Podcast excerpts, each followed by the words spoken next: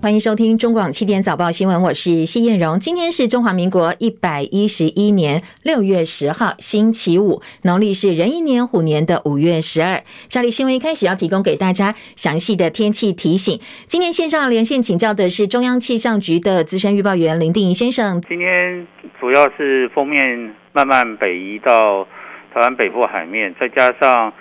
西南风的影响，台湾各地偶尔会有局部的短暂阵雨或雷雨。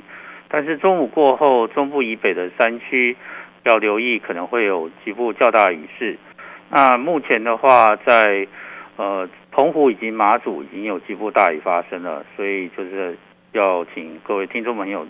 如果要往外岛的朋友要多多加留意。那气温方面，今天清晨各地都是属于体感舒适的情形，低温之外大概都在二十四到二十六度之间。白天各地的高温大约是在三十到三十三度，没有下雨的时候，体感会比较温暖而闷热。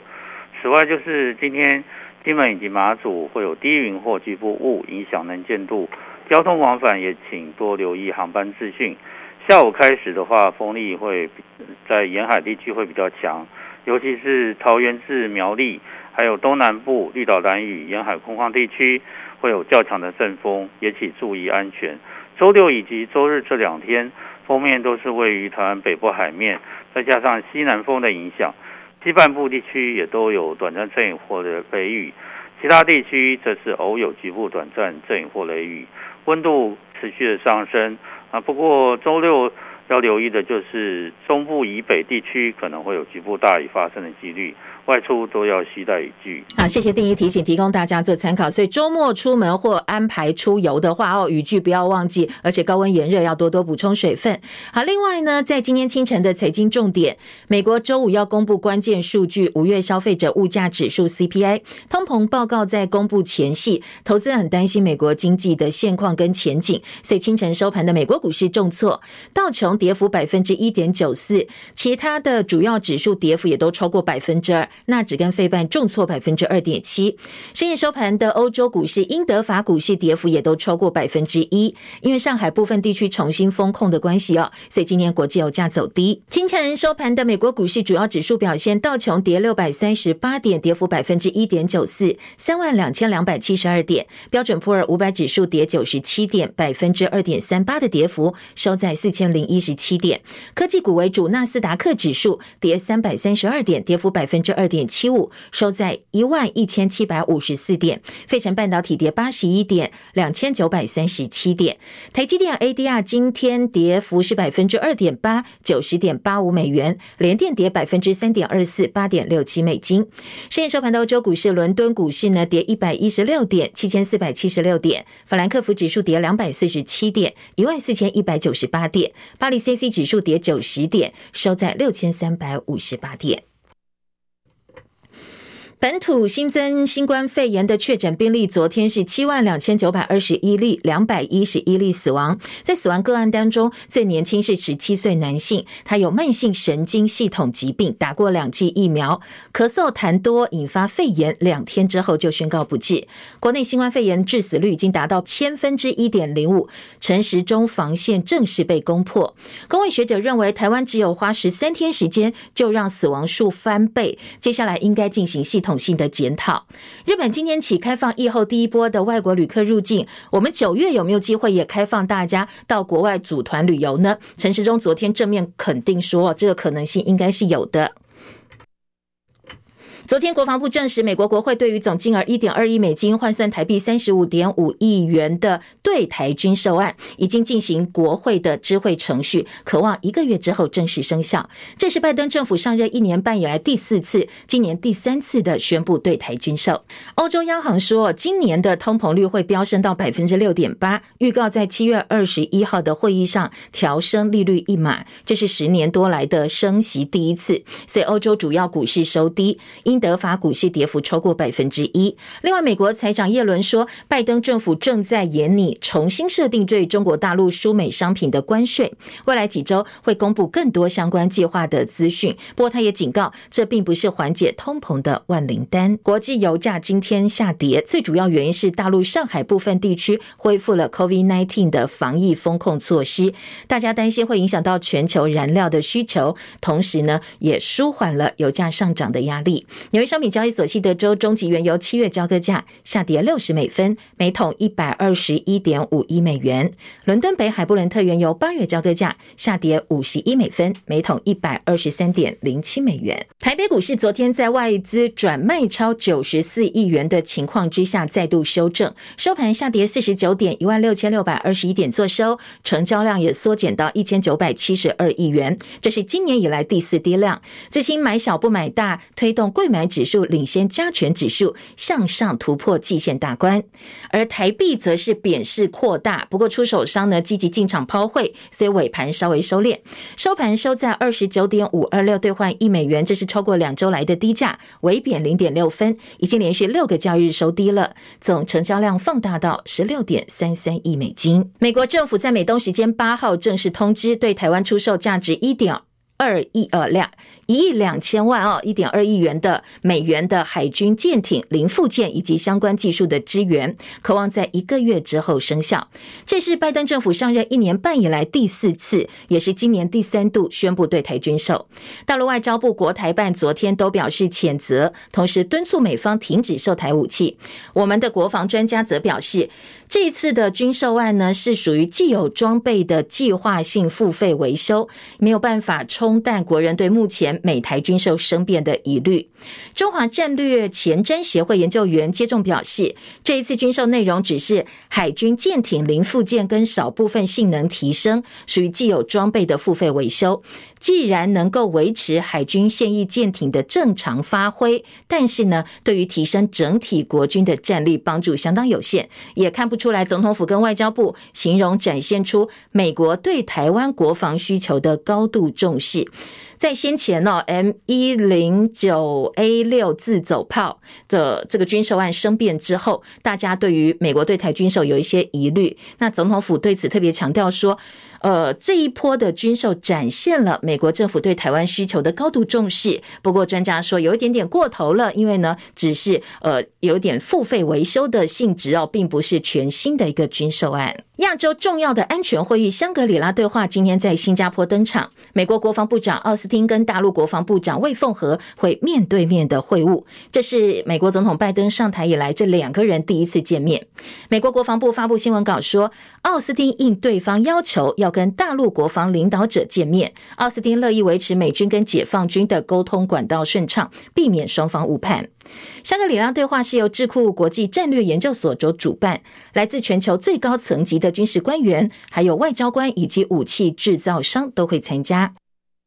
今年的会议将在十号到十二号进行，不过因为疫情的关系，这是二零一九年以来第一次开会。路透说，预料美国跟中国大陆将会针对台湾以及乌克兰战争等议题互相抨击。尽管双方已经说了会讨论如何管控歧义，但是呢，奥斯汀跟魏凤和可能会各自利用发言演说的机会，重申这两个国家对于亚太地区的承诺以及彼此的立场，甚至不排除哦可能会出现一些彼此比较尖锐的言论。有一架美国陆战队飞机八号在南加州沙漠坠毁，美国军方今天证实。机上五名陆战队员全数殉职，现在还在调查事故原因。而有社群媒体说，这个飞机上载有放射性物质，不过军方发言人已经否认。失事的美军鱼鹰机已经几次发生坠机了，包括三月在挪威导致四名陆战队员死亡的事故。昨天，中国大陆湖北襄阳老河口市也有一架奥空军歼七型的军机撞进民宅，爆炸起火，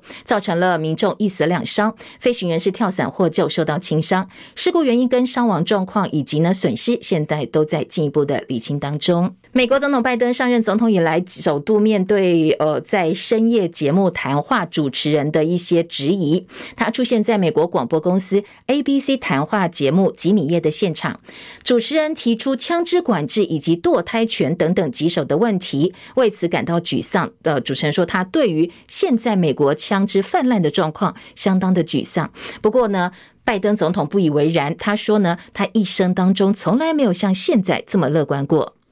主持人吉米金摩问说：“是否可以用行政命令来加强美国的枪支管制？”批评美国总统前川普总统对枪支管制的态度，就好像万圣节在发糖果一样。尽管拜登在枪支议题上已经采取部分单方面的措施，不过呢，他也说他不想要去学拜呃川普滥用宪法以及宪法的权威。他说：“如果我用行政命令来下令加强枪支管制的话，可能是逾越了自己的权限。”有两个英国人跟一名摩洛哥人，他们到乌克兰东部，今天遭到顿内茨克的亲俄罗斯政权的法院判处死刑。这三个外国人呢，他们都是用佣兵的身份来帮乌克兰作战，不过被质疑说这是要颠覆以及影响到现在乌克兰的秩序。切海伦的报道：两名英国人艾斯林和平娜以及摩洛哥男子沙德旺，在所谓的顿内茨克人民共和国被最高法院判处了死刑。他们是在加入乌克兰军。军队作战之后遭到俄方俘虏。根据俄罗斯新闻社特派员报道，这是顿内茨克人民共和国最高法院首度对佣兵判处死刑。而俄罗斯塔斯社报道，三个人的律师都表示将提出上诉。顿内茨克人民共和国是乌克兰东部自行宣告独立的两个分离地区之一。三个人在亲俄分子的借护下出庭。报道指出，三人都是因为佣兵罪遭到起诉，并且在战争中采取暴力夺权行动。但是两名英国国男子的家人说，他们是直接加入乌克兰军队作战。英国外交大臣特拉斯谴责这项判决，指出两名英国人是战俘。他抨击这场审判像是骗局，不具合法性。而英国首相强生发言人则说，根据日内瓦公约，不应该以参加战斗为由起诉战俘。记者戚海伦报道。根据联合国全球危机应对小组公布的最新政策简报，俄罗斯侵略乌克兰战争已经造成九十四个国家大约十六亿人口处于金融、粮食或者是能源危机当中，至少一项危机。而其中大概十二亿人所在的国家对这三种危机非常的不堪一击。这现在算是祸不单行，呃，担心可能会引爆另外一波所谓的完美风暴。粮食跟能源价格都非常需要很快速的稳定下来。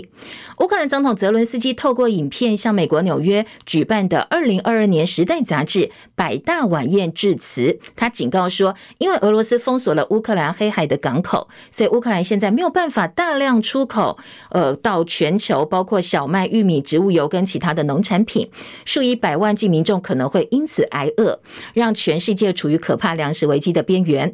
同时呢，泽伦斯基在基辅会见了亿万富豪投资者。巴菲特的儿子霍华德·巴菲特，两个人讨论的是如何重建乌克兰的问题。回到国内，我们的国民点心鸡排最近在涨价。PC 品牌大厂宏基董事长陈俊胜昨天说，因为俄罗斯、乌克兰他们占全球卡路里交易量百分之十二左右，是食品出口的大国家。俄罗斯、乌克兰打仗造成了大麦、小麦、玉米这三项相当重要农产品供应受到影响。因为鸡是吃玉米的，所以鸡排呢还要用面粉。去炸去裹来炸哦，而面粉是用小麦来当原料，玉米跟小麦涨价涨很多，所以连带的鸡排也涨价涨很多。他说，大家很快就会发现，食品供应量比去年同期哦降了很多。一旦供应量降下来，价格当然就涨上去，因为供需的关系，所以鸡排很快从八十块变一百块，开始就有人买不起鸡排吃了。他说，这是全世界的影响，绝对不是只有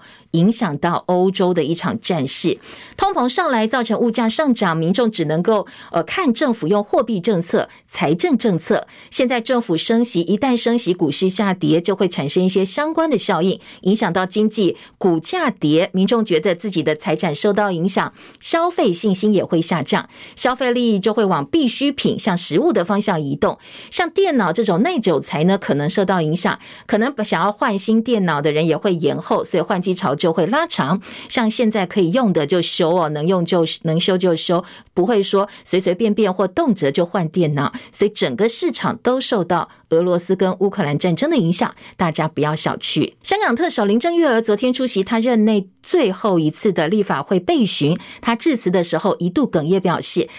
虽然香港情况很严峻，但是他问心无愧。叶博弈的报道。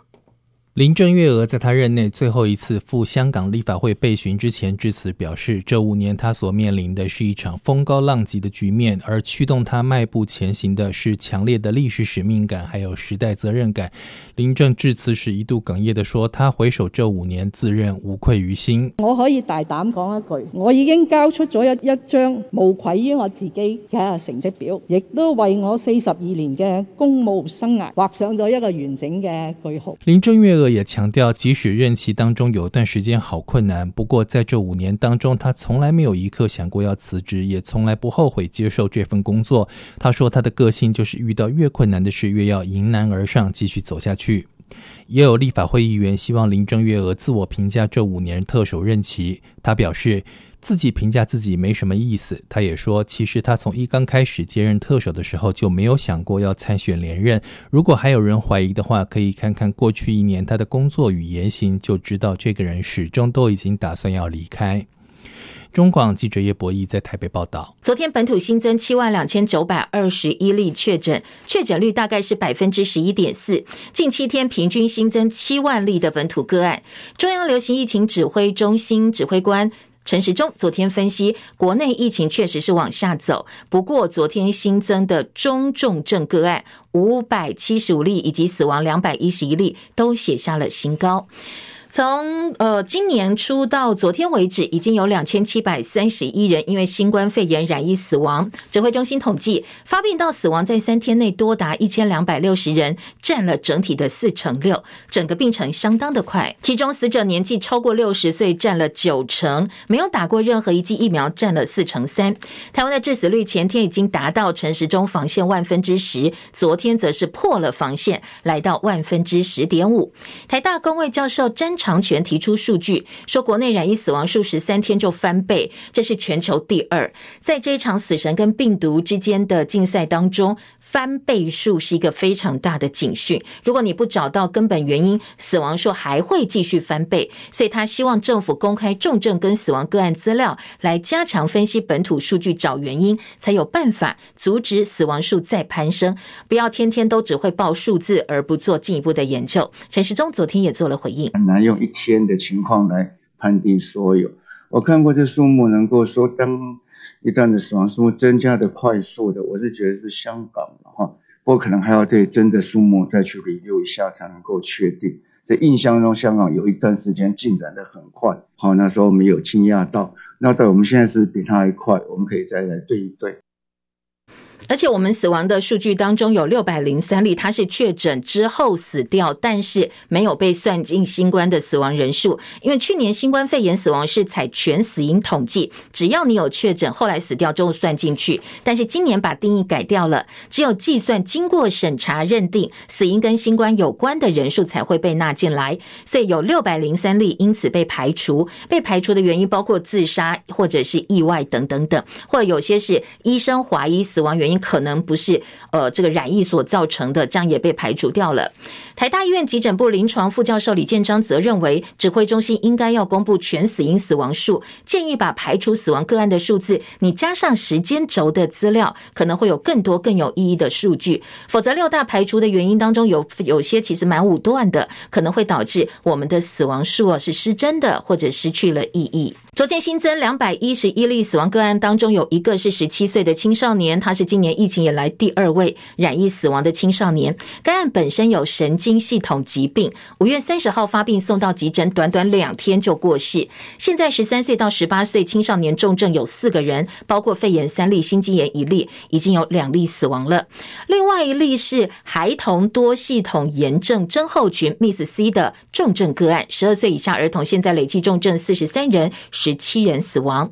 国内陆陆续续传出有儿童确诊，高雄市长陈其迈昨天表示，家里小朋友如果有急症或者是重症，不要管居家隔离，直接送医院。他说，小朋友尽量不要做视讯诊疗，最好还是直接把孩子带到医院，医生亲自看诊是比较保险的。另外，今年疫情已经有两百六十万人染疫，健保署统计，七百八十七名康复者染疫解隔之后，出现了长新冠的症状。昨天，指挥中心的医疗应变组副组长罗一军也告诉大家，有哪些可能是长新冠的症状。那我们就这个呃一般的就医过程来讲的话，可能我们确诊后解隔后的病人，他可能会呃出容易出现的，比如说呃。这个呼吸道的一些症状啊，或者是说皮肤的一些症状，比如说有呃掉发或者是红疹啊，或者是说有一些这个跟呃忧郁、焦虑、失眠等等这些，也包括大家先前讲的这种脑雾的话，可能是跟神经认知功能这边有关的一些症状，以及就是像心悸、胸痛等等这些症状哈，都是在我们这个染疫康复者的门诊的这个呃常遇到的一些症状了哈。前一段时间有人提倡要积极染疫，想想办法去接触这些确诊者，让自己也中标，就可以有无敌星星，就有抗体哦。但是呢，专家说，你看，其实长新冠的症状，而且呢，感受是很痛苦的，所以不要管这些无敌星星了，还是做好自我保护是比较保险的。那国内有一百零五家院所设有染疫康复者整合门诊，所以如果你染疫康复之后有任何不舒服，也可以去找医生帮帮忙。新冠肺炎四个月初大爆发，造成居家隔离书等行政作业大塞车。有民众先是密切接触，却被卫生局强制居家隔离之后确诊，也是卫生局人员口头要求继续隔离，但是始终没有拿到居隔书，所以有人就向台北地方法院申请提审。法官说，卫生局如果你只是用口头要求居隔的行政处分是无效的。法界人士认为，如果民众因为无效行政处分被关在家里，限制人身自由，主管机关。可能要面对国赔的问题，至少类似情况的民众超过了五十万人，所以可能接下来还会有漫长的诉讼等待。日本今天开始开放第一波外国旅客入境，不过条件很严苛。呃，游客必须要戴口罩、买新冠防疫保险，而且从入境到出境都要有导游陪同。前台大感染科医师林氏碧又发现说，他看到日本观光厅的相关指引，你在日本旅游，如果你被判定是确诊者的密切接触者，可能就要立刻被隔离了，不能够以筛代隔，筛检阴性就继续行程是不可以的。一旦如果你因此被隔离七天或是十天，这一趟旅游成本就大幅增加了。所以林氏璧说，他决定还是等一等哦，等自由行开放之后再到日本玩是比较划算的。昨天指挥官陈时中也回应媒体说，这么多国家都开放旅客入境、开放观光了，我们有没有机会在九月之后组团出国去玩呢？陈时中给予正面的肯定的答复，他说是很有可能性的。菲律宾政府承认台湾新冠数位证明接种高端疫苗者也可以免隔离入境。昨天外交部表示肯定跟答谢。另外，昨天跟疫情有关的话题还有火化的焦点。全台第一例青少年死亡个案是知名编剧岳青青，他就读国三的侄子。这个小朋友哦，本来十一号他要去参加康桥国际学校林口校区的毕业典礼，朝自己的梦想迈进，没想到因为染疫。奏事，所以家属非常的悲伤。昨天举办了追思会，爸爸妈妈也露面了。白发人送黑发人，泣不成声。谢爸爸还很不解的，还有一件事情，他说孩子遗体被迫在四个小时之内火化，甚至连衣服都没来得及换，他还穿着自己国中的制服。他质疑法官相验的时候，明明小朋友的 CT 值已经高达三十二，好，CT 值越高就是传染力越低，三十二基本上已经没有传染力了。他说。已经三十二的 CT 值，为什么还要逼着在二十四小时之内火化？痛批根本是对家人的伤害。当场在那边就讲不行，一定要火化。四点钟大概跟我们讲，他讲大概七八点就要火化了。那我们家人全部的没有办法看，爸爸真的很伤心哦，谢爸爸。那昨天指挥官陈时中对此也做了回应，他说现阶段就是这样规定。现在的规定就是，当你确诊之后二十四小时要报告，还是以尽速火化为原则。瞻仰遗容，事实上有它的一个困难在。其实我们现在中重症的解隔条件已经放宽了，你发病十五天，CT 值大于二十七，就可以转出专责病房进行七天的自主健康管理。昨天国民党抨击指挥中心一周数变，对于火化的问题一再转弯，火化之乱已经超过一周，还没有看到明确的指引。卫福部次长薛瑞元说，经过向殡葬处的人员询问，必须要考量到遗体没有办法防腐化妆，还有空间动线规划也很难这三大原因，所以现正在搜集国外到底是怎么做的，怎么样让确诊者遗属能够完成瞻仰遗容的心愿，又能够做好防疫，现在还在演绎当中。昨天出现首位隔园确诊，农委会昨天晚间发布讯息说，农委会主委陈吉仲在下午知道同住家人新冠肺炎快筛阳性，回到住所自己快筛也是阳性，晚间透过视讯诊疗已经判定确诊，目前正在进行居家照护。他也是我国第一位染疫的隔园，而陈吉仲已经打过三剂的疫苗，现在健康状况还不错，不过在居家照护当中。而代表民进党参选台中市长的立法院副院长蔡其昌，昨天晚间也宣。宣布确诊，他透过脸书证实说，因为同仁呃这个快筛阳性，所以他马上快筛结果阳性。他比较抱歉的是自己的宝贝女儿，因为呢宝贝女儿要参加毕业典礼，现在因为爸爸确诊，当然他也要居隔，所以没有办法去参加毕业典礼了。蔡其昌是第二十四位染疫的立法委员。好，昨天台中市长卢秀燕也还蛮有风度的，知道蔡其昌染疫之后，第一时间就去留言祝他早日康复。大陆上海疫情再起，上海官方通报新增社会面五例新冠本土确诊病例，还有一例本土无症状感染者。那六例感染者当中，有三个人是徐汇区红玫瑰美容院的工作人员，所以这个美容院已经被封起来了。另外呢，因为上海看起来有疫情再起的迹象，所以十一号到十二号会再次展开全员的核酸检测。大陆四川阿坝州的马尔康市今天凌晨发生好几次地震，最新一起呢是今天的一点二十八分，凌晨一点二十八分，规模六点零，震震源的深度只有十三公里，所以成都感受到明显的摇晃。而葡萄牙今年五月是九十二年来最热的五月份，导致葡萄牙大部分地区干旱非常的严重。NBA 总冠军赛昨天移师塞尔提克主场进行第三战，上半场打完落后十二分的勇士队，第三节吹起了反攻号角。不过最后一节攻势断电，主控科瑞还在最后四分钟压伤了左脚。最后这场比赛呢，一百比一十一百一十六，勇士队输给了塞尔提克。系列赛现在一比二落后。第四场比赛台湾时间明天早上九点钟登场。美国职棒不断不断在输球的天使队，昨天有一招怪招。他们球员出场曲换成了五分钱合唱团的歌，结果有没有用呢？没有用哦，因为最后零比一饮恨输给红袜队，吞下了十四连败，打破队史纪录。今天登场的是二刀流大谷翔平，有没有办法帮球队止败呢？也是球迷讨论的话题之一。读过数学的朋友对于圆周率拍一定不陌生，它是一个无理数，在小数点后面有无限位数。最新的世界纪录当中已经算到第一百兆进位，未来纪录可能会继续更新。有个日本人他就突发奇想，他用程式算出了小数点之后的一百万位数，把它印成一本书，而且这本书呢就是小数点之后这一百万位数到底是什么？名字叫做《圆周率一百万位数表》，内容就是密密麻麻的数字，仔细一看，通通都是圆周率的数字哦。一页呢是有一万位数，加起来有一百万位数，还巧妙的用圆周率的三点一四来作为售价，贩卖三百一十四块日币，换算台币大概七十块。结果在市面上非常非常这个反应热烈，掀起了抢购潮，在各大网络平台被扫光，甚至登上了拍卖网站的热销榜的榜首。作者本人也很惊讶，他说：“这一堆数字怎么大家都抢着买呢？”他也被这么热烈的销售给吓坏了。艺人万沙浪，他是呃山地歌王卑南族的歌手万沙浪，他过去的成名曲包括《美酒加咖啡》、《爱你一万年》等等很经典的歌曲。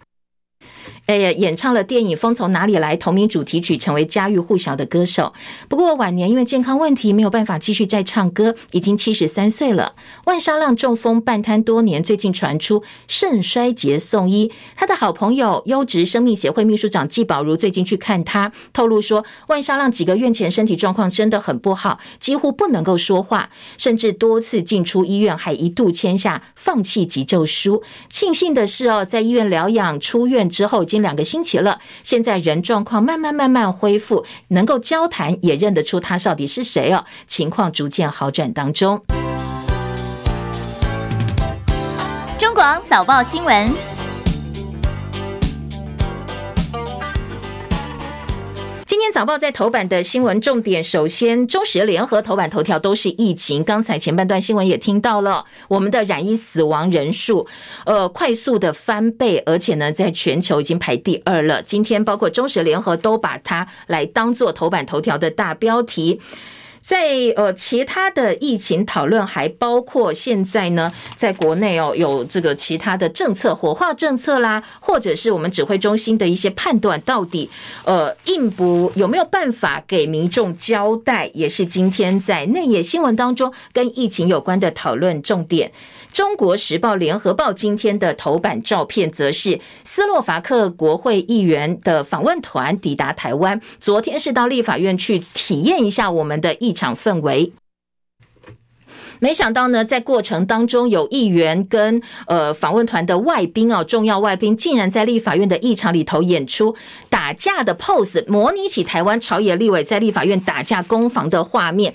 在立法院模仿我们打架，其实还蛮尴尬的哦。今天早报呢，中时联合都用头版的照片，相当大篇幅的照片来还原一下昨天到底是台湾之光还是脸上无光？台湾的民主，台湾式的民主政治，竟然。是是国外访客对台湾的第一印象，印象最深刻的地方。所以昨天看起来好像这种幽默，但是呢，在现场其他立委都很尴尬、很汗颜。今天包括联合报、中国时报都用头版照片的方式来，呃，这个稍微检讨一下哦，到底哪个环节出了问题？美国再度对台军售，这是呃拜登政府上任以来第三次了，呃，今年的第三次，上任以来第四次。今年自由时报把它放在头版头条来做大标题报道。下半版面呢，自由时报有一个数字，目前国内有四所私校财务已经亮红灯了，包括环球、高苑、明道以及中州这些被列为是退场高风险国呃这个学校。今天自由时报利用头版显著的标题来提醒我们的教育单位要特别注意这几间学校。那当然，老师跟学生啊，自己也要稍微掂量一下哦，做一个呃评估。另外，呃，财经报纸因为现在是股东会旺季嘛，哦，所以今天财经报纸头版内页都看得到部分的企业对于自己前景以及目前现况做出来的评估。工商时报头版头条是宏基昨天警告说，现在 PC 市场可能这个供过于求了。工商经济内页的三版则是把焦点放在台塑，台塑昨天释出来的呃都是比较正向的消息，包或要在全球投资大概两千一百亿元，以及呢，台塑认为他们上半年就可以赚回半个股本。经济日报今天头版头条则是英特尔提出警告，说半导体呢恐怕有一些杂音哦，并不是完全不不用担心，都是很乐观的，很担心后面会不会酝酿所谓的完美风暴。好，今天完美风暴被看到用在两起新闻事件上，一个是呃接下来半导体前景，另外一个就是俄乌战事哦，可能引。起的全球金融市场或者是粮食供需的一些担忧，都看到了“完美风暴”这四个字。继续就回头来看看，在早报头版其他的标题还有相关内容。今天联合报头版大标是死亡翻倍，全球第二快，百分之四十六的确诊死者三天内就身亡。昨天的数字哦，说两百一十一人死亡，五百七十五例中重症都是新高。中国时报说，詹长权表示，台湾染疫死亡速度全球。第二块，那昨天呢，新增死亡人数再添新高，平均十三天就翻倍。但是陈时中昨天说，哎，其实没有什么异常哦。这是今年中国时报把陈时中的说法跟数字上做了一个对照。自由时报是呼应陈时中的说法，今天在内页三版说，全球确诊率百分之十一点四，整体趋势往下降。北北基宜大降了百分之三十，最近一周降了百分之十一。当然数字都没有问题，只是看你切什么点来看疫情啊。担心的是死亡率攀高呢，还是整体疫情往下走？中国时报今天在头版，呃，染疫死亡速度怎么这么快？赶快找到原因，否则情况可能还会恶化下去。另外，在疫情部分呢，包括台中、台南、高雄都还在高原期哦。从六月以来死亡的呃病例的走势，今天你如果从中国时报。画的表格哦，这个图形来看就可以很明显了。其实你看，从这一个区段哦，是快速的往上飙哦。如果透过直播的听众朋友，可以稍微看一下早报，告诉大家，呃，这个数字的数据的一个图形，从六月七号到六月九号，直接一百二十四例上飙到两百一十一例，确实速度相当快。联合报今天头版呢，也把翻倍死亡天数，其他国家跟我们做了一个表格整理报道。我们现在致死率达到万分之十点五了。那在翻倍死亡天数，我们是十三天排在第二名，前面呢是蒙特塞拉特，它十二天，下一个就有一个断层了。第三名是塞摩亚，四十四天。你不要看到日本，日本呢死亡翻倍天数是两百九十七天，跟我们的十三天相比，其实真的我们是快人家很多很多的。所以联合报、中国时报今天都引用专家的说法，说这个真的要特别注意哦，不要小觑，赶快把问题找出来吧，否则恐怕这个死亡的速度，这个人数呢还会在不断不断翻倍。而中时今天的三版说，新冠致死率百分之一点零五，城市中防线破了，快筛阳给药满月，中重症人数确续上新高。所以昨天也有专家质疑，在整个给药的流程部分是不是有问题哦？前疾管局长苏益仁说，我国实施快筛阳就给药政策已经一个月了，但是死亡数并没有降下来。中央应该检视染疫死亡者的给药流程哪个环节出了问题，不要再每天口头报告说，呃，今天死了多少人，我开了多少份的药物哦，这个数字不重要，解决问题比较重要。另外，中时的下半版面三版。长新冠被低报吗？指挥中心昨天改口收治了七百八十七人，绝对不止百例。医师苏一峰踢爆，他自己一个人的门诊就有几十例。那你数密质量来看，全台湾不是只有他一个医生哦，所以数字应该是更多的。今天在呃这个中国时报有点出这个问题，而联合报引用的是呃台大公卫学院教授詹长全老师的话说，死亡人数十三天之内翻倍是一个警讯。不一不做研究，只会报数字，死亡人数还会上升。下半版面呢是要求这个火化之乱超过一周，指引赶快出来吧。另外，刚才也有听到说居格书哦，如果说地方的卫生单位只是口头通知的话，昨天法院有判决说这个是无效的。小小虾米半岛卫生局法院跟法界人士专家说，如果这个变成是一个法界共识，你只用口头通知他呃居格，但是这个在法界认为无效，你就限制了他的人身自由。接下来他如果要求偿要国赔的话，将会是一个大问题，所以记者杨俊杰从这一个个案当中去推哦，说防疫不是侵犯人权的挡箭牌，为了配合防疫，大家愿意失去自由跟不便，但是呢，政府你一再喊说与病毒共存，一面紧抓肺炎特殊条例当侵害人权的令箭，这一次申请人成功提审，也戳破了不管中央或地方政府把防疫当天条，侵害宪法保障的自由权，当然团结防疫大。大家愿意交出自由，忍受不便，但是你必须呃要有所节制，不能够无所节制。特别是在走向跟病毒共存的时候，要废除这些太上皇条例，回归人民既有的权利跟保障。好，这个是从这一起的呃判决。当然，判决其实每个法官看法不一样，可能他接下来到第二级的时候，第二级法院又被推翻了，不知道。但是至少法界有这样的声音传出来哦，就必须要受到重视。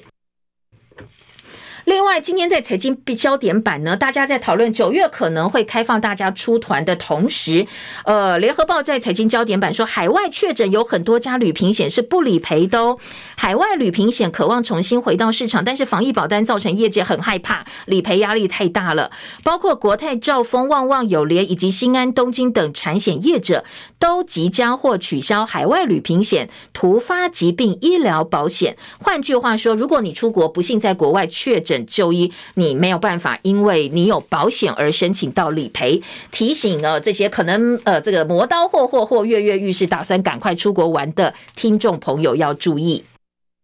好，中南部五县市下周还是远距教学，北台湾疫情趋缓，桃苗基宜竹十三号下周一开始恢复实体上课，彰化今天会做决定。另外在呃新北部分，因为始终都是交给地方政府来决定，所以也没有所谓呃要不要恢复实体上课的话题了。好，这个是提供给大家哦。中南部因为现在还在疫情的高原期，所以呢下周还是继续远距上课的，要提醒家长特别注意。今天中时二版则是关心恩恩爸爸的这个抗议，以及呢要求要。还原儿子死亡的整个过程跟真相来关心啊，做了整个版面。恩恩案绿营现在围剿新北市长侯友谊，蓝营轰把防疫当成选战，蓝营批一九二二专线 SOP 不够完善，绿营总动员猎巫陈情监察院调查，新北则说不要操作政治手段。好，因为恩恩爸最近呃质疑两个部分，呃两个部分，一个部分啦，他质疑的最主要是一九二二竟然花了一百四十三分钟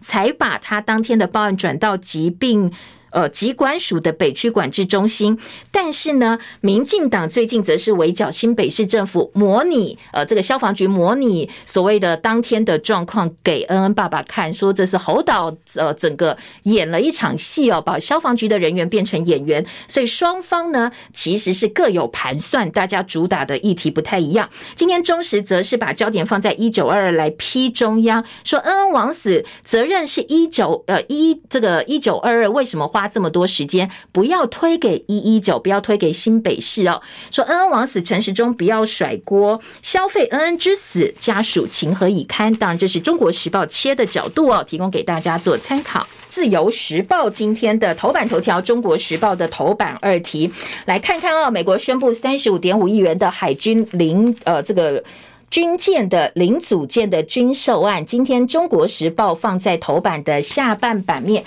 自由时报》呢则是放在头版头条来做报道。《自由时报》大标是拜登政府第四度批准美国售我三十五亿元的军舰零组件，而在《中国时报》的标题上说，今年有三次对台军售，但是金额都不算大，军方说只是小菜而已。因为这一次特别是现役装备的维护，唯一重要的自走炮又生变，所以呢，最近三。三凑三次军售都是小菜，时机成熟，我们等的是主菜端上桌。自由时报则把这一批的军售做了很详细的报道哦，大概一个月之后生效，对于我国军舰的战备实质需要，自由时报说是有所提升的。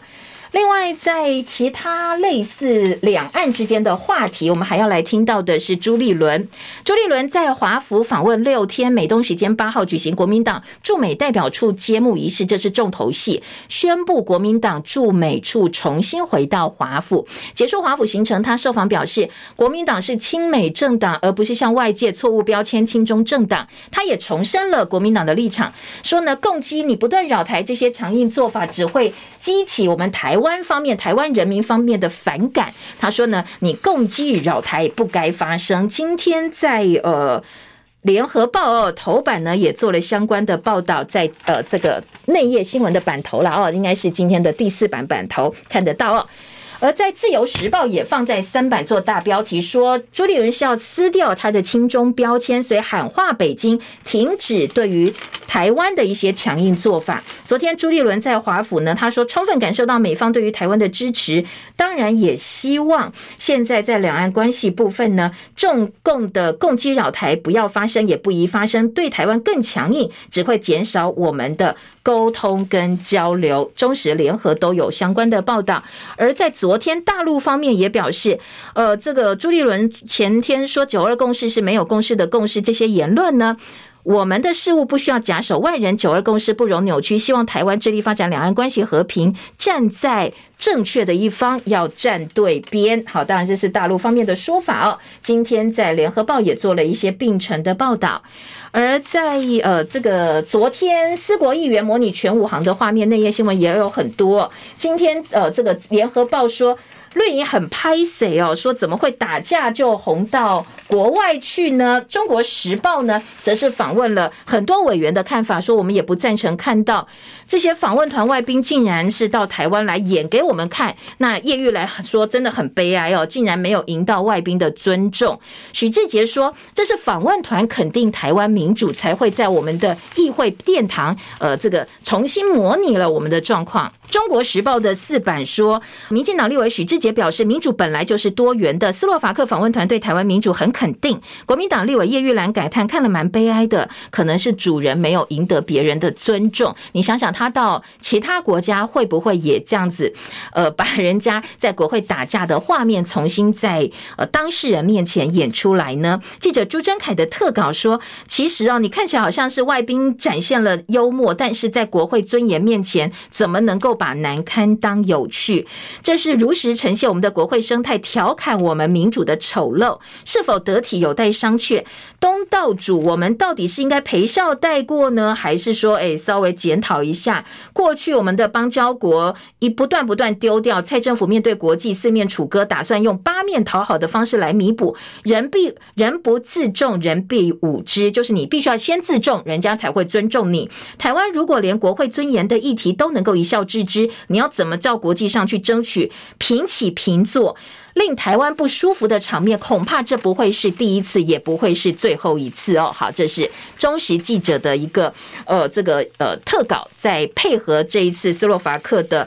外宾访问团模拟我们立院全武行的画面，做了相关的报道。另一新闻，联合报国际新闻版面看到香格里拉对话，美中防长要交锋。美国国防部长说是我们是配合对方，对方要跟我们见面哦，不是我们要求的。路透说台海问题可能会引起双方的针锋相对哦。好，这是联合报今天内页两岸新闻版的版头大标。旺报今天的二版版头，泽伦斯基希望中国大陆发挥影响力，结束俄罗斯跟乌克兰的战争。对于大大陆始终保持中立的态度，很少怨言。会见股神巴菲特的儿子，商讨乌克兰的战后重建。好，乌克兰总统泽伦斯基他昨天表示，他对于跟大陆领导者直接对话，确保大陆支持乌克兰，非常的感兴趣。算是喊话习近平了啊，来跟他聊一聊。因为呢，中国在国际社会上的地位举足轻重，对于俄罗斯也能够发挥影响力。赶快结束这一场战争吧，因为全球都会因为战争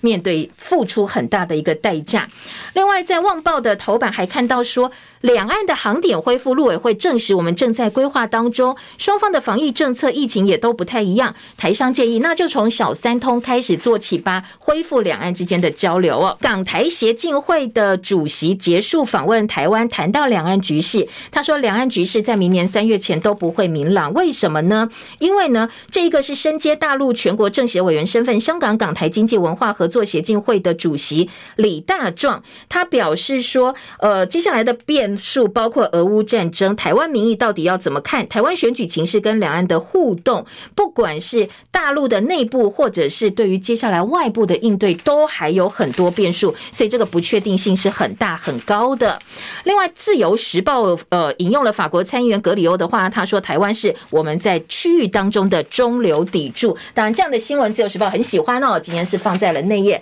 版头的大标题来做了报道。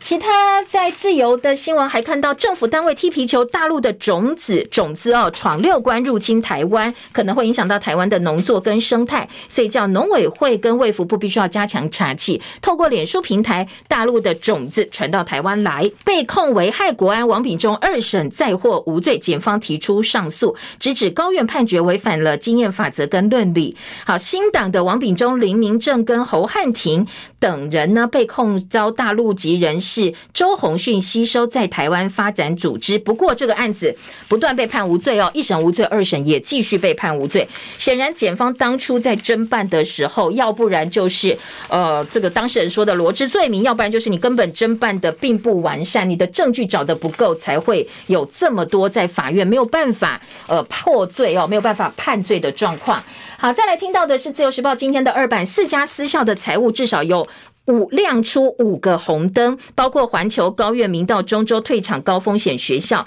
财务有七项指标，环球亮了六颗红灯，而台湾观光学院跟宣布停办的台湾首府大学，还有高苑科大、明道大学、中州科大亮五个红灯，环球科大亮六颗，都是非常危险的学校，因为历年来私校退场大概都亮了五颗到六颗红灯之后就不见了。联合国 A 五呃的联合报 A 五版则说，一年亏一点七亿元，剩约翰学院，这个圣约翰科大可能也要停招了，一百一十二学年部分停招，七月底前如果没有办法捐资六千万的话，就开始列专案辅导。那在呃，这个圣约翰科大部分已经连续三年他们的注册率没有过半。今天的联合报也把这个比较危险的私校做了相关的报道。自由时报头版还有从第三指节来判断 AI 是会帮忙你分辨人种的。这是清大的资工系他们呃研究了一个 AI 的演算法，判读二十四万名病患胸部、颈椎、手部 X 光跟电脑的断层扫描，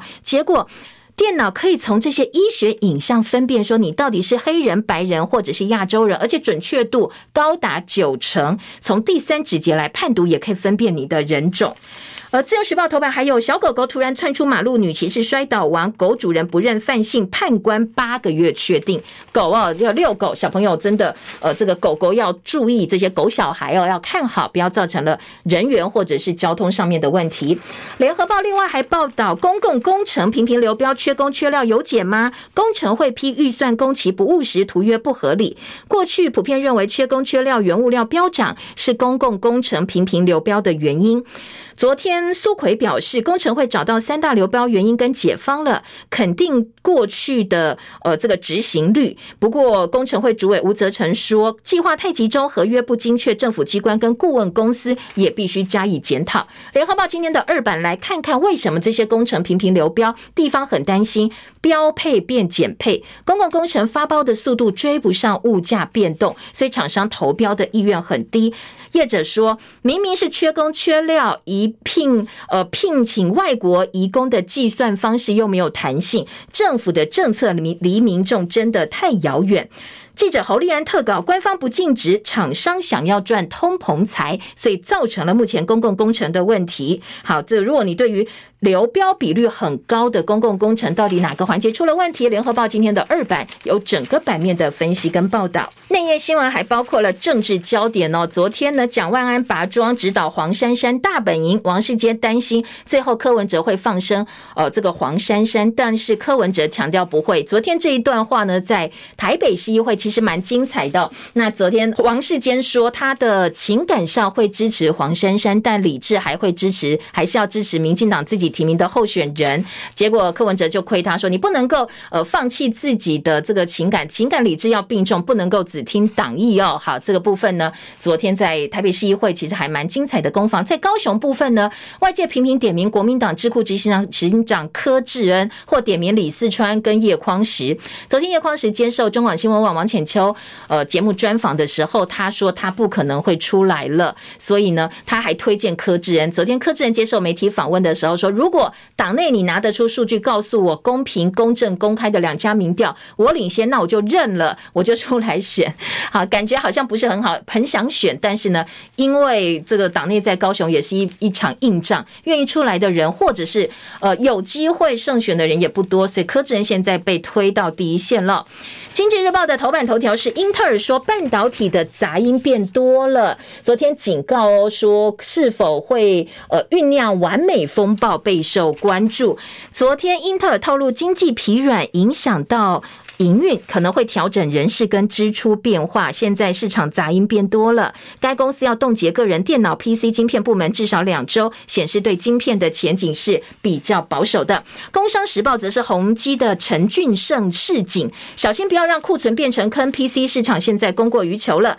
下半版面，欧国洲央行警告预告七月可能会升息一码，续创二十年新低，日元对美元贬破一百三十四。大陆五月出口年增百分之十六点九，出奇的好，以及不动产的精简，找到两大的炒房集团。谢谢大家，拜拜。